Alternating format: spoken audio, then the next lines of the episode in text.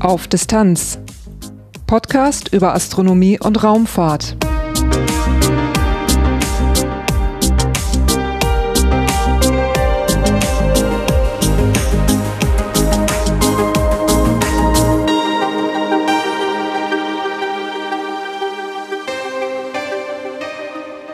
Hallo und willkommen bei Auf Distanz. Dieses ist Episode 43, erschienen am 11. April 2019. Die letzte Episode, die ist schon eine ganze Weile her. Da ist eine Menge Leben passiert in der Zwischenzeit. Unter anderem habe ich mich beruflich verändert. Dazu später noch ein bisschen was mehr, ganz am Schluss.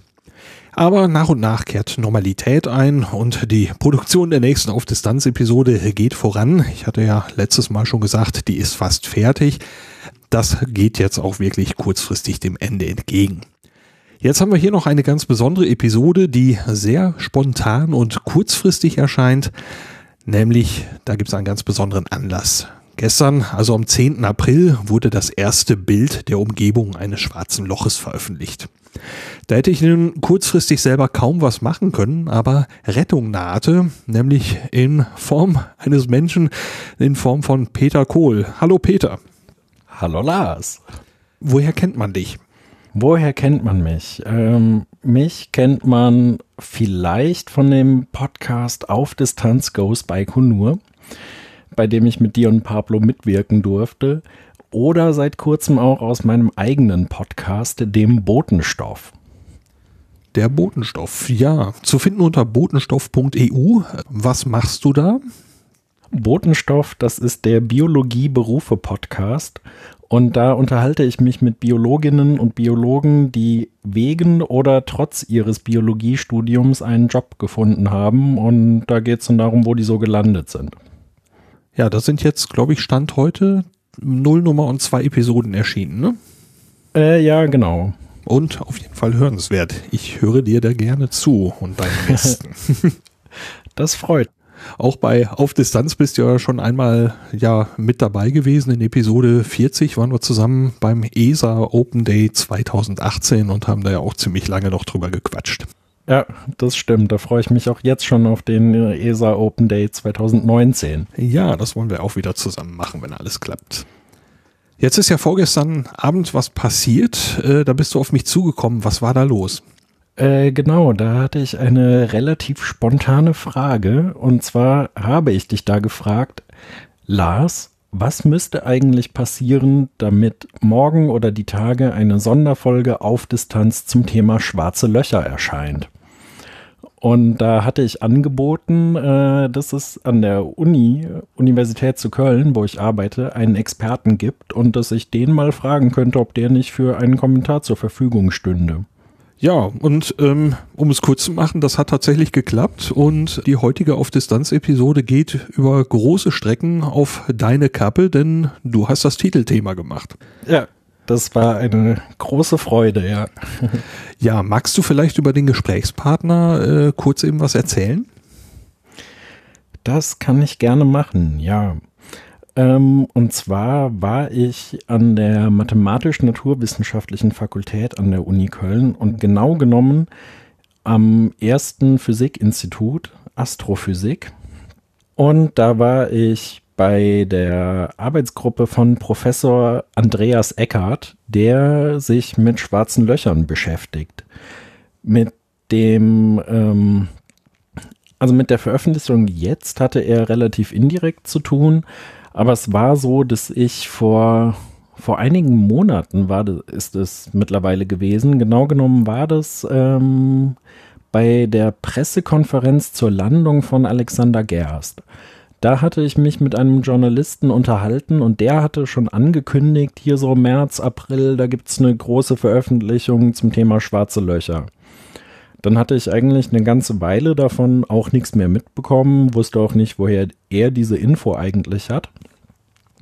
Aber dann habe ich in der Pressestelle mal nachgefragt, ob irgendjemand was davon gehört hätte. Und ein Kollege, der sich häufiger mit Astrothemen auseinandersetzt, meinte, dass er zwar nichts davon gehört hätte, aber er könnte mal unseren Experten an der Uni fragen, der sich damit auskennt. der würde bestimmt wissen, ob da was dran ist und was da dran ist. Und darüber ist dann letztlich der Kontakt entstanden. Ja, und dann haben wir äh, gestern ja noch ein paar Fragen zusammengeschrieben. Ein Teil du, ein Teil ich. Und ja, die hast du dem gestern dann im Gespräch ja gestellt. Und ich würde mal sagen, da hören wir uns am besten erstmal das Interview an und danach sprechen wir noch ein bisschen über das Thema. Zum Schluss gibt's dann wie immer nochmal die obligatorischen kurzen Hinweise in eigener Sache rund um diesen Podcast. Durch die Sendung dieses Mal führen sie Lars Naber und Peter Kohl. Titelthema Hallo und herzlich willkommen zu einer Sonderfolge von Auf Distanz. Mein Name ist Peter Kohl und ich sitze hier gerade an der Universität zu Köln im Büro von Professor Dr. Andreas Eckhardt. Heute gab es eine besondere Veröffentlichung ähm, zum Thema schwarze Löcher. Ähm, Herr Eckert, können Sie kurz erklären, was ein schwarzes Loch eigentlich ist? Ja, ein schwarzes Loch stellt eine Form der Masse dar, äh, ein Zustand der Masse dar, bei dem äh, die Masse sehr stark konzentriert ist und das Gravitationsfeld sehr groß ist, derart, dass also Licht äh, einem solchen stationären schwarzen Loch nicht entweichen kann. Ähm, und wie entsteht ein solches schwarzes Loch? Ja, da gibt es äh, einen einfachen Mechanismus, das ist der Kollaps eines äh, massiven Sterns. Das heißt, wenn der Stern äh, ein Gewicht hat, das größer ist als 1,4 Sonnenmassen äh, während seines Endzustandes, dann wird er kollabieren und äh, auf der Geburtslinie der Sterne ähm, braucht er 10, 20 Sonnenmassen und dann wird am Ende seines, äh, seines Daseins äh, zusammenbrechen. Das heißt, der Treibstoff, der, äh, der, der Nukleartreibstoff reicht nicht mehr aus, um die Gravitationskraft ähm, zu kompensieren. Die gewinnt dann und äh, das Objekt stürzt in sich zusammen. Da gibt es dann zwei Lösungen, Neutronensterne oder bei den ganz massiven Objekten eben schwarze Löcher. Dann gibt es aber noch eine andere Sorte schwarze Löcher, und zwar die, die in den Kernen von Galaxien existieren. Und äh, dort ist die Sterndichte so hoch, dass also eine Vielzahl von Sternen und auch schwarzen Löchern über die Jahrmillionen hinweg agglomeriert, also zusammengeschmolzen sind zu einem supermassiven schwarzen Loch. Und diese Massen betragen äh, etliche Millionen Sonnenmassen. Ähm, welche Eigenschaften werden generell schwarzen Löchern zugeschrieben oder was weiß man über die Eigenschaften von schwarzen Löchern? Ja, rein theoretisch haben schwarze Löcher sehr wenige Eigenschaften. Es sind sehr einfache Objekte. Äh, sie haben eine Masse, sie haben einen Spin, also sie können sich drehen und sie können eine Ladung haben. Ähm, und das ist dann auch schon fast alles. Ähm, in Wirklichkeit ähm, können sie auch noch wechselwirken mit der Umgebung. Ähm, das heißt also, es bilden sich häufig Akkretionsscheiben aus. Das heißt, Material äh, kommt nahe, zum, nahe, nahe dem schwarzen Loch und rotiert dann nur das schwarze Loch herum.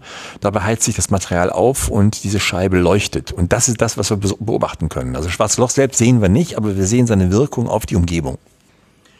Ähm, Jetzt gab es ja heute eine besondere Veröffentlichung, die vorher schon angekündigt war und auch eine Weile unter der Hand gab es Gerüchte, es würde etwas kommen. Was war denn jetzt heute eigentlich da los? Ja, heute gab es äh, insofern etwas Besonderes, als dass man zum ersten Mal ein Bild von Material in der Umgebung eines supermassiven Schwarzes Lochs äh, äh, gewonnen und veröffentlicht hat ähm, der Nachweis, dass sich dort Materie um ein supermassives schwarzes Loch dreht, und zwar im Zentrum unserer Milchstraße, ist uns selbst mit dem Gravity-Experiment im Infraroten äh, vor wenigen Wochen gelungen. Und äh, jetzt im Radiobereich, also im äh, Millimeterbereich, bei einer Wellenlänge von etwa einem Millimeter, ist mit einem besonderen Teleskop, dem Event Horizon Teleskop, also extra dafür sozusagen gebaut oder zusammengeschaltet worden ist, ähm, ein Foto gelungen. Äh, Foto kann man jetzt nicht wirklich sagen. Es ist also eine, eine Bildrekonstruktionsmaschine, die da angesetzt worden ist. Äh, wir wissen ja, ein Foto macht man mit einer Linse und äh, die Linse projiziert ein Bild äh, auf einer Leinwand und dann knipst man und dann hat man das Bild. Das ist hier nicht ganz so einfach. Erstmal braucht man eine riesige Linse und da kann man die Erde nehmen, aber wir können die Erde ja nicht als Linse benutzen, sondern wir platzieren dann auf der Erde viele Teleskope, Radioteleskope, die gemeinsam in eine Richtung schauen und somit eine Linse simulieren.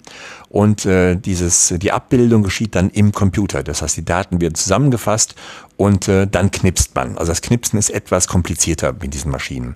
Aber es funktioniert und man kann also Bilder produzieren mit einer Trennungsschärfe, die so hoch ist, dass, wenn die leuchten würden, man zwei Tennisbälle auf dem Mond voneinander unterscheiden könnte, die nebeneinander liegen. Oder aber man könnte auf einer Küchenuhr die Uhr ablesen. Auf, äh, auf, auf dem Mond. Ach so, eine. Ah. Ja, also so genau ja. ist die Winkelauflösung. Ja, da habe ich auch einen ähnlichen Vergleich heute gelesen. Es wäre, als äh, würde man über den Atlantik hinweg ein Buch lesen können. Ja, ist sicherlich auch so möglich, ja. ja. Ähm, wo ist denn dieses schwarze Loch, von dem das Bild heute gelungen ist oder veröffentlicht wurde? Ja, das schwarze Loch befindet sich im Zentrum einer elliptischen Galaxie, die etliche 10 Millionen Lichtjahre entfernt ist von uns. Äh, und der Name ist M87, das heißt M steht für Messier, ist also ein, ein Katalog, der von einem Astronomen aufgestellt worden ist, Messier. Und der hat also Nebel kartiert oder kat äh, katalogisiert und da hat es die Nummer 87. Zu und, welcher Zeit hat er das gemacht? Oh, das war also schon äh, in, in grauer Vorzeit. Das war also etwa vor 200, 300 Jahren oder so. Ja. Das ist ja schon recht lange her. Ähm, und äh, aber die Namen sind eben beibehalten worden und äh, es hat auch noch andere Namen. Also es gibt noch äh, New Galactic Catalog und auch äh, drei andere Nomenklaturen. Ähm, aber dieses Objekt ist eindeutig bekannt und es äh, hat also einen Kern, aus dem ein Düsenstrahl herauskommt. Und das hat die Forscher schon lange dazu ähm, bewogen anzunehmen, dass dort ein supermassives schwarzes Loch existiert, ähm, was diesen Düsenstrahl produziert. Und äh, es sind auch Massenmessungen vorgenommen worden. Das kann man machen anhand der Sternbewegungen in unmittelbarer Nähe. Ähm, und man wusste also sehr genau, um was es sich hier handelt. Ähm, es äh, ist auch eine kompakte Radioquelle dort vorhanden, genau im Zentrum. Und die hat man jetzt bei äh, höchsten Frequenzen, also im 240, 230 bis 340 äh, Gigahertz Bereich, also bei etwa einem Millimeter Wellenlänge ähm, untersucht. Und das, ähm, dieses Array, dieses äh, Netzwerk von Teleskopen, was ich vorhin beschrieben hatte, das reicht also von der Antarktis, da steht also ein Teleskop, äh, bis hinauf äh, nach Nordamerika und auch bis nach Bonn. Beziehungsweise äh, das Radioteleskop Effelsberg ähm, hat also mitgemacht bei diesen Messungen. Dieser Teleskopverbund, ist der so zum ersten Mal jetzt äh, zusammengetroffen, hat zusammengearbeitet? Solche Teleskopverbünde gibt es schon seit den 60er Jahren. Äh, die hatten angefangen im äh, Zentimeter-Wellenlängenbereich, das war damals Hochtechnologie, und haben sich jetzt langsam vorgearbeitet in den Millimeterbereich.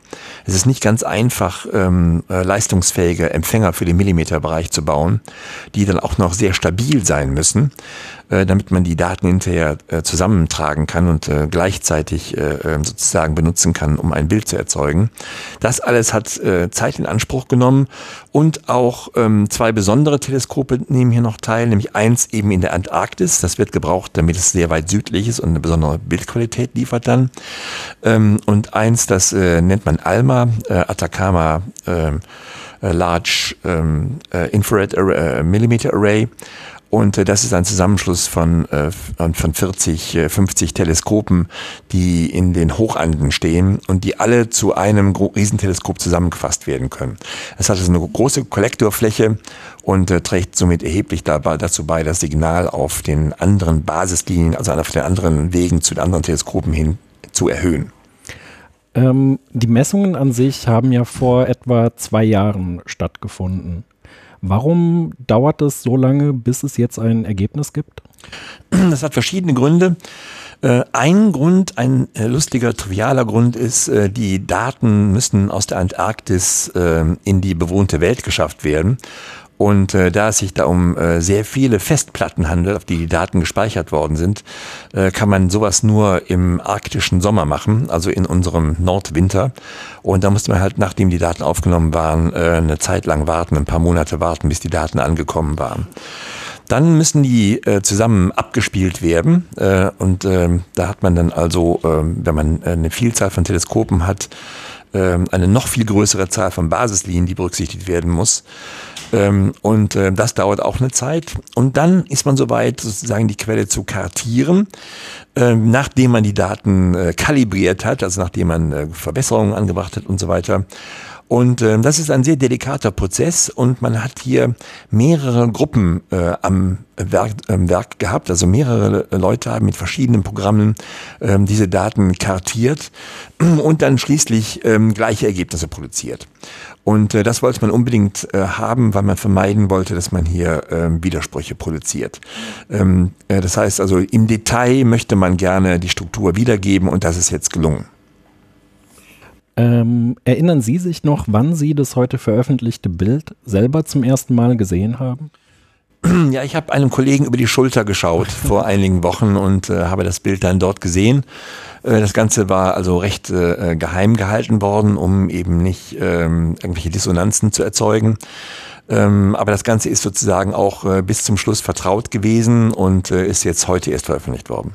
Ja, ich fand die Pressekonferenz bemerkenswert. Ähm, zum einen, weil ja an sechs verschiedenen Orten weltweit Pressekonferenzen stattgefunden haben. Und zum anderen fand ich die Hinführung zu dem Bild sehr gelungen. Ähm, als dann das Bild selbst kam, war das für mich auch schon ein Gänsehautmoment. War das für Sie ähnlich? Ähm, ja, also Gänsehaut möchte ich jetzt nicht sagen. Äh, ähm, es äh, ist ein sehr schönes Bild und äh, es entspricht genau dem, äh, was man erwartet hatte im Prinzip. Ähm, und insofern ist es sehr erfreulich zu sehen, dass ähm, zum einen die Theorie ähm, sehr gut ist und sozusagen recht behalten hat. Und zum anderen ist es sehr schön zu sehen, dass man jetzt in der Lage ist, ähm, Physik zu betreiben äh, in der unmittelbaren Umgebung von supermassiven schwarzen Löchern. Äh, in der Tat gibt es genau zwei Objekte am Himmel, bei denen man das machen kann. Und zwar eben M87 und Sagittarius A Stern, das massive schwarze Loch im Zentrum der Milchstraße. Das sind die beiden größten schwarzen Löcher, denn äh, die schwarzen Löcher haben ja einen gewissen, eine gewisse Größe, das ist der sogenannte Schwarzschildradius. Ähm, das ist ähm, die Grenze ähm, äh, jenseits dessen Photonen dann von innen nicht mehr nach außen kommen können. Und äh, bei beiden schwarzen Löchern ist diese Grenze am Himmel scheinbar etwa gleich groß. Ähm, bei Sagittarius A Stern ist sie gegeben durch äh, die Masse, äh, 4 Millionen Sonnenmassen und die Entfernung 8 Kiloparsec, also 27.000 Lichtjahre. Und ähm, für, ähm, sieben, für M87 trifft das auch zu, nur da ist dann die Masse etwa 100 mal größer und die Entfernung dementsprechend auch mehr als 100 Mal größer, äh, sodass die effektiv etwa die gleiche Größe am Himmel haben. Alle anderen ähm, supermassiven schwarzen Löcher sind äh, kleiner als die beiden, sodass die beiden sich am besten untersuchen lassen. Und Warum hat man sich nicht äh, Sagittarius A Stern angeschaut? Doch, hat man, hat man. Daten sind auch schon aufgenommen worden und werden weiter aufgenommen werden. Es hat sich nur herausgestellt, äh, dass die Kartierung hier wesentlich schwieriger ist, ähm, weil die Quelle ähm, während der Beobachtungszeit äh, stark variabel ist. Denn wie ich vorhin schon angedeutet habe, das mit dem Knipsen ist nicht so ganz einfach. Äh, wenn man nämlich diesen Trick macht, dass man also durch Verteilung von Teleskopen über die Erde hinweg eine Riesenlinse sozusagen simuliert, äh, muss man als Strafe dafür auch hinnehmen, dass man die Erde sich einmal drehen lassen muss, so dass man die optimale ähm, Ausleuchtung dieser Linse, dieser Apertur bekommt. Und äh, das dauert typischerweise acht bis zwölf Stunden. Und während dieser Zeit äh, äh, gibt es signifikante Variationen von Sagittarius A Stern. Das heißt, die Struktur ändert sich, äh, während man die Quelle beobachtet. Und äh, das ist schädlich für diesen Knipsprozess. Aber es gibt äh, verschiedene Algorithmen, die da benutzt werden können, um trotzdem Bilder zu gewinnen. Nur das Ganze ist äh, wesentlich komplizierter, als man sich gedacht hat. Ähm, aber ich bin sicher, dass äh, äh, ähnliche äh, Veröffentlichungen wie jetzt für M87 in Vorbereitung sind. Auf dem Bild, das veröffentlicht wurde, sieht man ja eben ein, eine dunkle Fläche umgeben von ähm, rot-gelben Tönen. Das ist jetzt ja nichts, was man so mit dem bloßen Auge sehen würde. Das Bild ist im Prinzip für uns sichtbar gemacht worden. Oder? Ja, also mit dem bloßen Auge könnte man es nicht sehen, es sei denn, das Auge wäre so groß wie die Erde ähm, und würde auch im Millimeter Radiowellenlängenbereich empfangen. Ja, dann hätte man eine Chance, äh, etwas Ähnliches sehen zu können, vielleicht. Ähm, aber äh, die Struktur ist eben gegeben durch die Massenverteilung und die Geometrie. Ähm, das heißt, der Ring, den man da sah, das ist genau äh, diese leuchtende, dieses leuchtende Plasma, dieses ionisierte Gas, äh, was äh, sich aufgeheizt hat in unmittelbarer Nähe des schwarzen Lochs Ähm, und dieser dunkle Schatten in der Mitte, das ist sozusagen, es wird gerne bezeichnet als der Schatten des schwarzen Lochs. Ähm, da kann man äh, nichts sehen, weil da zum einen nichts ist und äh, zum anderen äh, Licht, was von da kommen würde, von dem schwarzen Loch weggeleitet, äh, weggebrochen oder gebeugt worden ist. Ähm, und äh, das heißt, äh, in diesem starken Gravitationsfeld ähm, äh, bewegen sie Lichtstrahlen nicht auf einer geraden Linie, sondern sie ähm, folgen sozusagen dem gekrümmten Raum, dem Raum, der durch die schwere Masse gekrümmt wird. Und deshalb entsteht da in der Mitte auch unter verschiedenen Bedingungen ähm, und, und Geometrien ein solcher dunkler Fleck. Mit den heute veröffentlichten Ergebnissen äh, ist damit Einstein eher bestätigt oder eher widerlegt worden? Nee, das ist äh, eine Bestätigung der Theorie, wie ich schon sagte, und die Theorie äh, schließt Relativistik ein und äh, die ist also von Einstein sozusagen äh, initiiert worden und ähm, bestätigt somit die Einsteinsche Theorie. Obwohl man sagen muss, äh, Einstein selbst hat ähm, schwarze Löcher nicht gemocht, ja, weil sie äh, ähm, quasi Singularitäten darstellen oder als solche gerne behandelt werden. Und das war etwas äh, Außerordentliches, äh, was, ihm, was ihm gar nicht gefallen hat. Und in der Tat sind die schwarzen Löcher auch zu seiner Zeit unter dem Namen noch gar nicht bekannt gewesen, sondern sind erst äh, dann etwas später ähm, zu seinen Lebzeiten sogar, glaube ich, noch ähm, als sogenannte Frozen Stars, also eingefrorene Sterne, postuliert worden und in der Theorie behandelt worden und haben dann erst viel später den Namen Schwarzes Loch bekommen. Ähm, mit welchen weiteren Veröffentlichungen in dem Zusammenhang ist jetzt in nächster Zeit zu rechnen? Ja, in dem Zusammenhang ist die ähm, Welt sehr interessant geworden, weil es jetzt mehrere äh, Instrumente gibt, mit denen man solche Messungen machen kann. Äh, auf der einen Seite haben wir das EHT, das Event Horizon Teleskop im Radiobereich. Und äh, wie gesagt, ähm, die Ergebnisse für Sagittarius R Stern stehen noch aus, die werden veröffentlicht werden. Und ich bin sicher, dass man jetzt auch äh, zum wiederholten Maße, Male ähm, diese Beobachtung macht, um zu sehen, wie die Strukturen sich ändern. Und das wird also sicherlich sehr viel äh, interessante Informationen li liefern, um die Theorie von Akkretion äh, um diese schwarzen Löcher herum zu entwickeln und zu bestätigen. Zum anderen gibt es auch im Infraroten solche interferometrischen äh, Arrays äh, zum Knipsen sozusagen.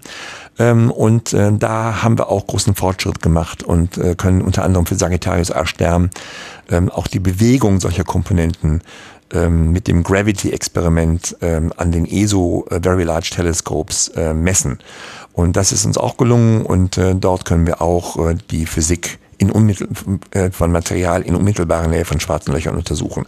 Also wir haben mehrere, also mindestens zwei unabhängige Möglichkeiten, solche Messungen jetzt zu machen.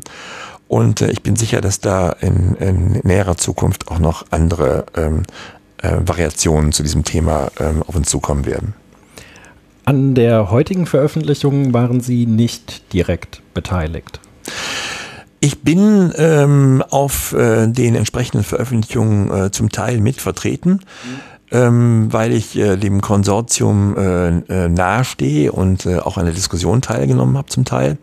Und äh, insbesondere haben wir auch für Sagittarius A Stern äh, Beobachtungen im Infrarotbereich parallel zu den EHT-Messungen im Millimeterbereich äh, durchgeführt und äh, das wird zu weiteren Veröffentlichungen führen.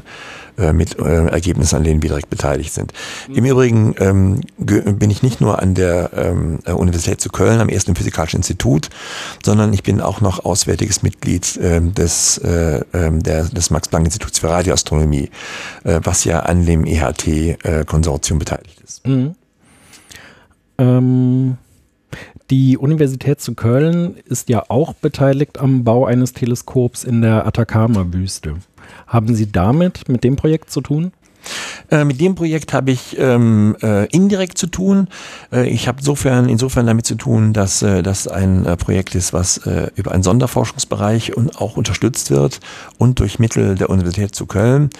Und äh, wir betreiben also Forschung dahingehend, ähm, dass wir ähm, äh, Messungen vorbereiten, äh, äh, Objekte suchen, ähm, die dann besonders gut mit diesem Teleskop beobachtet werden können. Und äh, natürlich äh, ein großer Teil des Institutes äh, ist damit beschäftigt, schon die Empfänger und Messinstrumente für dieses Teleskop zu bauen. Wissen Sie, wann das in Betrieb genommen werden wird? Das wird noch einige Jahre dauern. Ähm, das ist immer sehr schwer, das äh, vorherzusehen. Ähm, aber wir hoffen alle, dass wir so in einem Zeitraum von äh, größtenordnungsmäßig vier Jahren äh, das Teleskop ähm, sozusagen äh, laufen haben. Nochmal kurz zur heutigen Veröffentlichung. War es in Ordnung, wie die Öffentlichkeit darauf vorbereitet wurde und ist das, ähm, ist das Thema so spannend, wie es gemacht wurde? Sind Sie da mit der Öffentlichkeitsarbeit zufrieden oder würden Sie sagen, es so groß wäre die Besonderheit dann doch am Ende nicht? Ja, da gibt's also verschiedene äh, philosophische äh, Gesichtswinkel, die man genau untersuchen könnte. Ähm, ich finde es ähm, ähm, sagen wir so, es ist sehr problematisch, äh, so eine große Forschergruppe ähm, kohärent ähm, zu steuern oder ähm, sozusagen zusammenzufassen, dass sie ein Ergebnis produziert. Ähm, man muss da vermeiden, dass ähm, es zu Reibungen kommt ähm, oder dass einige Leute sich missverstanden fühlen und so weiter. Das heißt, der, ähm, der, der Aufwand äh, hier, ähm, um äh, zu koordinieren, ist erheblich. Ähm, das führt zu einer etwas starren Darstellungsweise.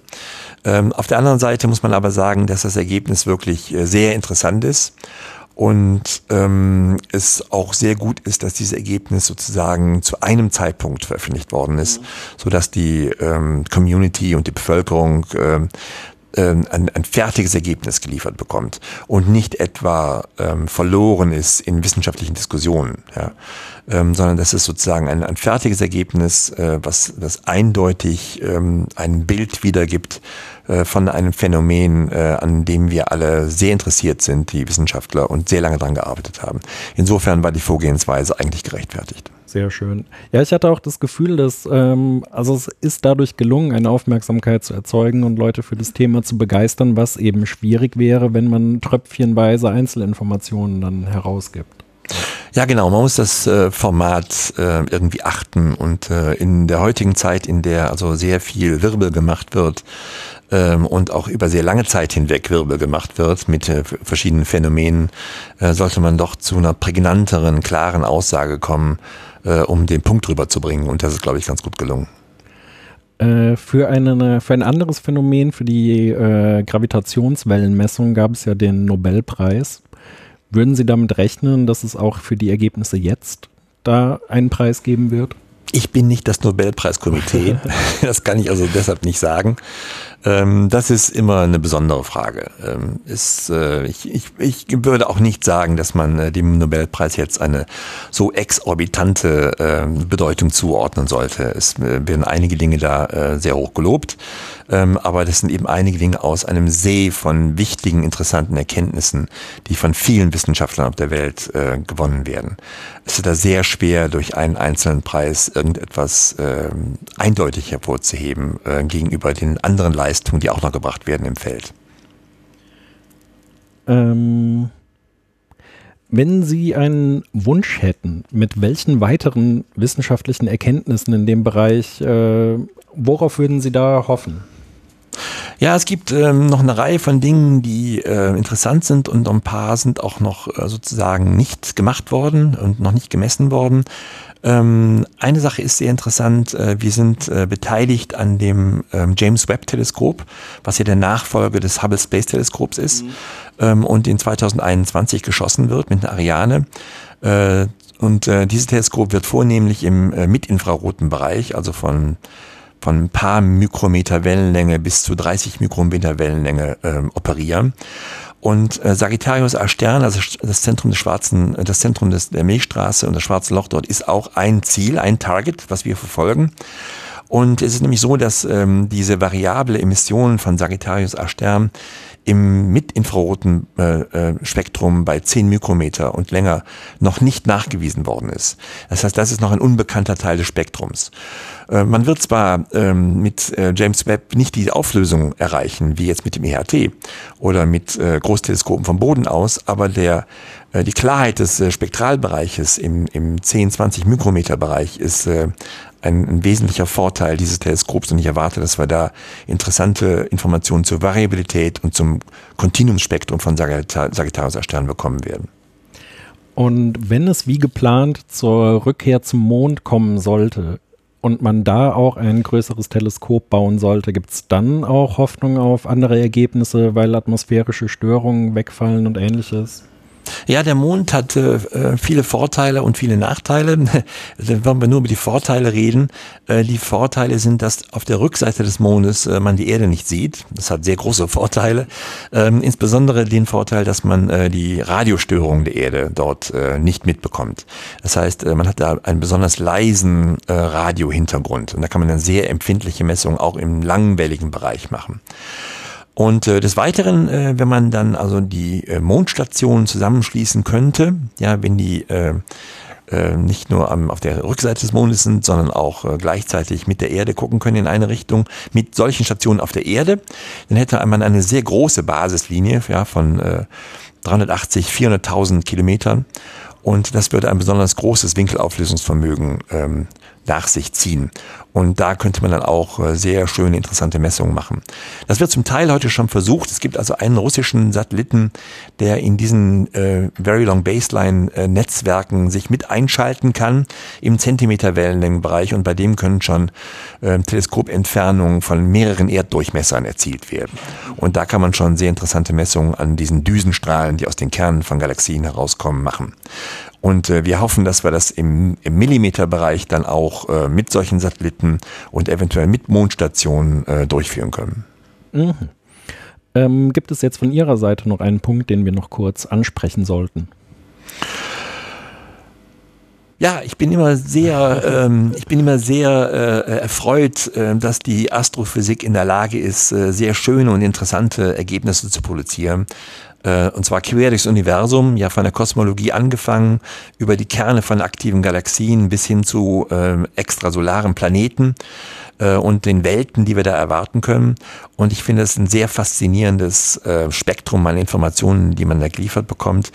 Und ähm, ich finde auch die, die Astronomie und Astrophysik ist ein hervorragendes äh, ähm, Agens, um sozusagen in die Naturwissenschaften einzusteigen. Und in, in der Tat viele äh, äh Studenten, die Physik oder Chemie studieren, ähm, kommen, äh, von, kommen inspiriert äh, über die Astronomie in dieses Fachgebiet hinein. Deshalb äh, halte ich die Astronomie und die Astrophysik auch besonders für förderungswürdig, weil sie die Leute motiviert, äh, Naturwissenschaften zu studieren. Eine Sache, die ich auch immer so toll finde, gerade an so Großprojekten, ist die internationale Zusammenarbeit. Also da zeigt sich einfach, nationale Eingänge, äh, Alleingänge würden nicht funktionieren und wenn man zusammen anpackt, dann kann man große Sachen erreichen. Das finde ich immer toll. Das ist richtig. Ähm, die Astronomie äh, insbesondere, aber äh, die äh, Naturwissenschaften auch im Allgemeinen und auch die Geisteswissenschaften in, in, in vieler Hinsicht, ja, je nachdem, was man dort betreibt, äh, haben ein sehr äh, völkerverbindendes äh, Element in sich. Und äh, das heißt, man trifft permanent äh, Wissenschaftler und Kollegen aus anderen Ländern und von anderen Erdteilen. Und es schrumpft die Erde dann doch zu äh, einem äh, netten Planeten zusammen, auf dem man gemeinsam leben und forschen kann. Das sind wunderbare Schlussworte, finde ich. Vielen lieben Dank für das Gespräch und gern geschehen. Ja, ich bin auf weitere Ergebnisse gespannt. Okay, Dankeschön. Danke. Soweit das Interview von Peter mit Professor Dr. Andreas Eckhardt von der Universität Köln. Ja, Peter, was sagst du dazu? Ähm, ja, was soll ich sagen? Es war ein sehr ereignisreicher Tag ich habe die Pressekonferenz leider auch nicht ganz sehen können, nur in so einigen Ausschnitten. Was ich gesehen hatte, war die Hinführung zu dem eigentlichen Bild. Das war für 15.07 Uhr, glaube ich, angekündigt, weil das Ganze ja weltweit koordiniert an sechs Orten stattgefunden hat. Und da gab es eine sehr schöne Animation, die eben eine Art Reise zu dem schwarzen Loch gezeigt hat, und damit endete, dass dann dieses erste Bild der Umgebung äh, erschienen ist. Und das fand ich war extrem gut gemacht und war schon so ein Gänsehautmoment für mich. Und es war dann für mich auch wirklich sehr cool, die Chance zu haben, noch mit einem Wissenschaftler auch zu sprechen und einfach dann, ja, in dem Einzelgespräch nochmal ein paar Sachen zu vertiefen nochmal ein paar Sachen zu erfahren. Und es gibt bei diesem ganzen Projekt ja doch einige äh, lustige Geschichten so drumherum. Unter anderem die Sache mit dem äh, Datentransport. Und da habe ich eben auch in einem Artikel nochmal was gesehen. Ähm, das war, fand ich so der beste Übersichtsartikel eigentlich. Der ist bei Spektrum der Wissenschaft oder Spektrum erschienen. Ähm, wie hieß er noch? Das Monster äh, zeigt seine Zähne. Genau. Und insgesamt waren das 3000 Terabyte Daten. Das ist schon eine ganze Menge. Und genau, da war eben die Sache aus der Antarktis, dass, äh, dass man eben warten musste, bis man wieder Zugang zur Antarktis hat, um die Festplatten da rausschiffen zu können. Das fand ich sehr spannend. Und ja, also eines der vielen spannenden Themen.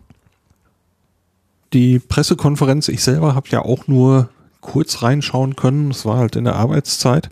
Aber natürlich diesen Moment der Enthüllung, den wollte ich mir natürlich nicht entgehen lassen. Ähm, es gab ja gestern auch mehrfach den Vergleich zu der Veröffentlichung, dass man eben Gravitationswellen detektiert hatte, was auf mich einen äh, sehr großen emotionalen Einschlag hatte an dem Tag damals, als ich diese Pressekonferenz gesehen habe aus Gründen, dass ich das mit den Gravitationswellen schon ja sehr, sehr lange theoretisch verfolgt hatte. Ich will nicht sagen seit meiner Kindheit, aber zumindest als Jugendlicher ist schon eine Weile her. Und das wurde dann plötzlich wahr. Also man hatte es dann definitiv nachgewiesen. Und jetzt gab es so ein, so ein ähnliches Ding von schwarzen Löchern hat man immer wieder mal gehört. Klar, man geht davon aus, die sind da und man hat eben gewisse Vorstellungen. Es gibt äh, Simulationen darüber, wie so etwas aussehen könnte, wenn, wenn man das, dieses Bild jetzt wirklich mal gewinnt. Und gestern war dann eben dieser Moment und ja, die zeigten diese Animation und dann kam dieses Bild. Ja, und da war man so ein bisschen underwhelmed. Also ich war so ein kleines bisschen underwhelmed, ähm, bis zu mhm. dem Moment, äh, dass es mir äh, klar wurde, ja, das ist jetzt wirklich echt. Ne? Das, das Bild war so nah dran an dem, was man simuliert hatte. Da war jetzt irgendwie nicht wirklich eine Überraschung drin. Mhm. Man hatte die Simulation gesehen, ähm, wie könnte es aussehen. Ja, und dieses Bild war jetzt nah dran, nur ein bisschen unschärfer sozusagen. Diese, diese Simulationen, die waren natürlich schärfer und teilweise eben detaillierter. Aber so von der Grundstruktur, ja, das erwartete Resultat. Ja, irgendwie keine große Überraschung. Und dass die ein Bild zeigen würden, das pfiffen ja eigentlich die Spatzen seit Monaten von den Dächern. Mhm.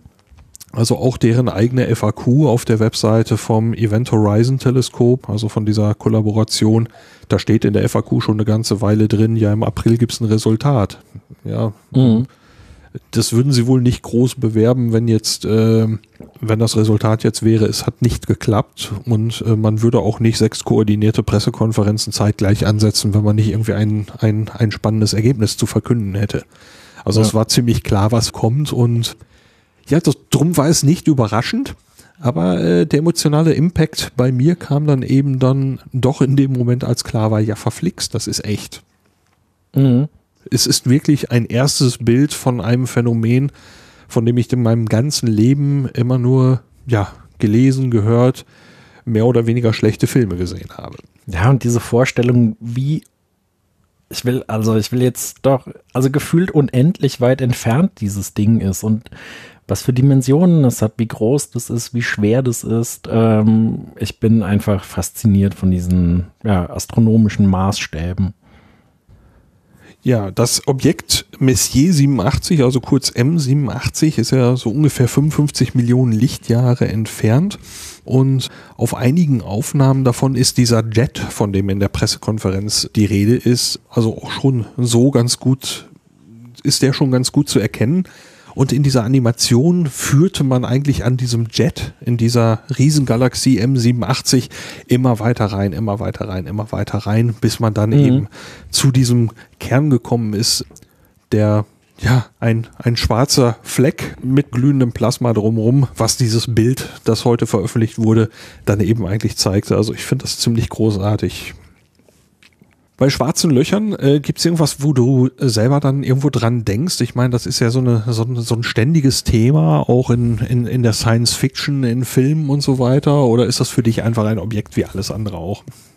Ja, da sind schon immer die Science-Fiction-Gedanken sehr naheliegend und dann auch, ja, ehrlicherweise diese oft falsche Vorstellung des mehr oder weniger äh, gigantischen Staubsaugers äh, und das eben keine Ahnung, ein schwarzes Loch saugt alles ein und wird alles vernichten und dieses Bild ist jetzt ja auch eher nicht so richtig.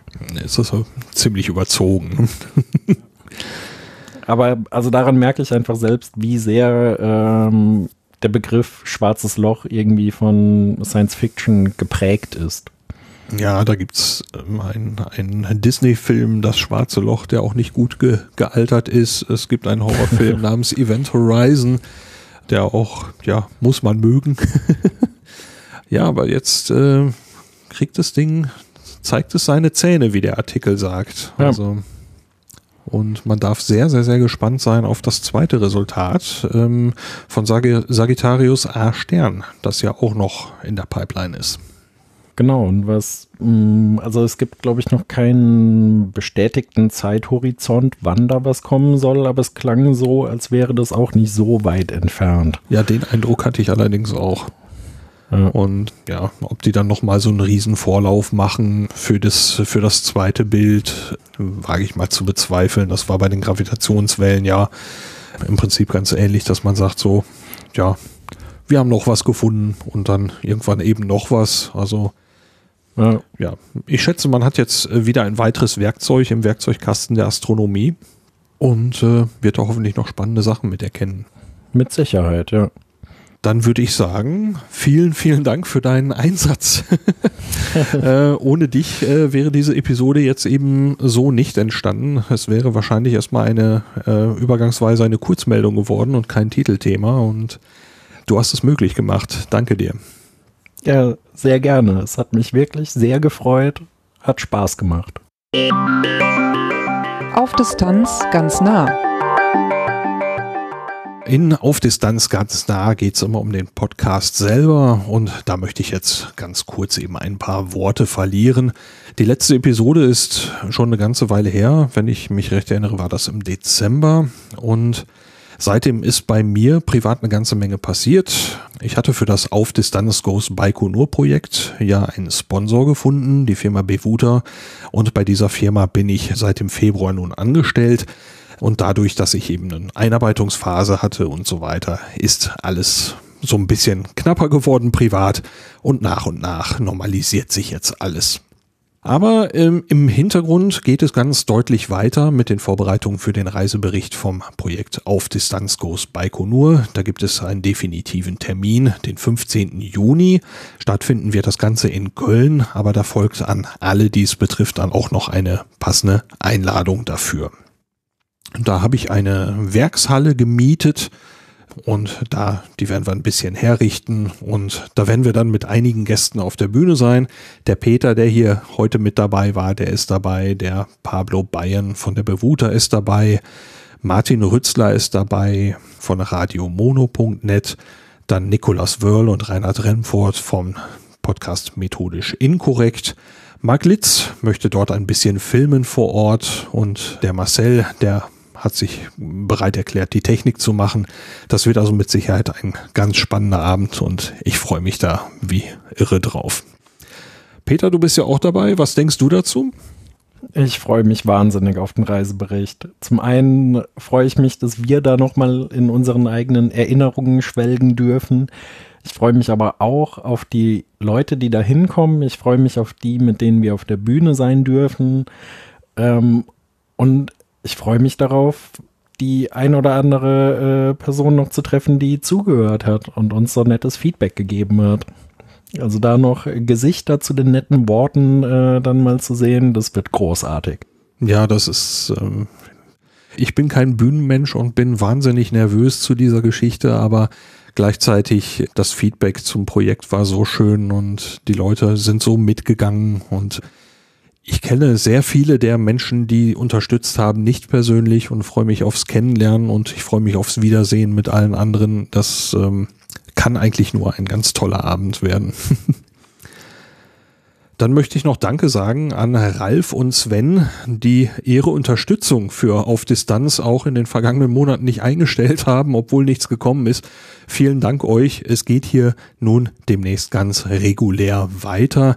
Ähm, ich hatte letztes Mal schon gesagt, dass die Folge zum Kennset-Wettbewerb fast fertig ist und die kommt jetzt wieder kurzfristig und danach geht es dann hoffentlich im altgewohnten Raster weiter. Und damit kommen wir zum Ende von dieser Ausgabe von Auf Distanz. Durch die Sendung führten sie Lars Naber und Peter Kohl. In hoffentlich zwei Wochen geht's dann weiter mit der Folge zum Kennset-Wettbewerb. Bis dahin, danke fürs Reinhören und bis bald. Bis bald.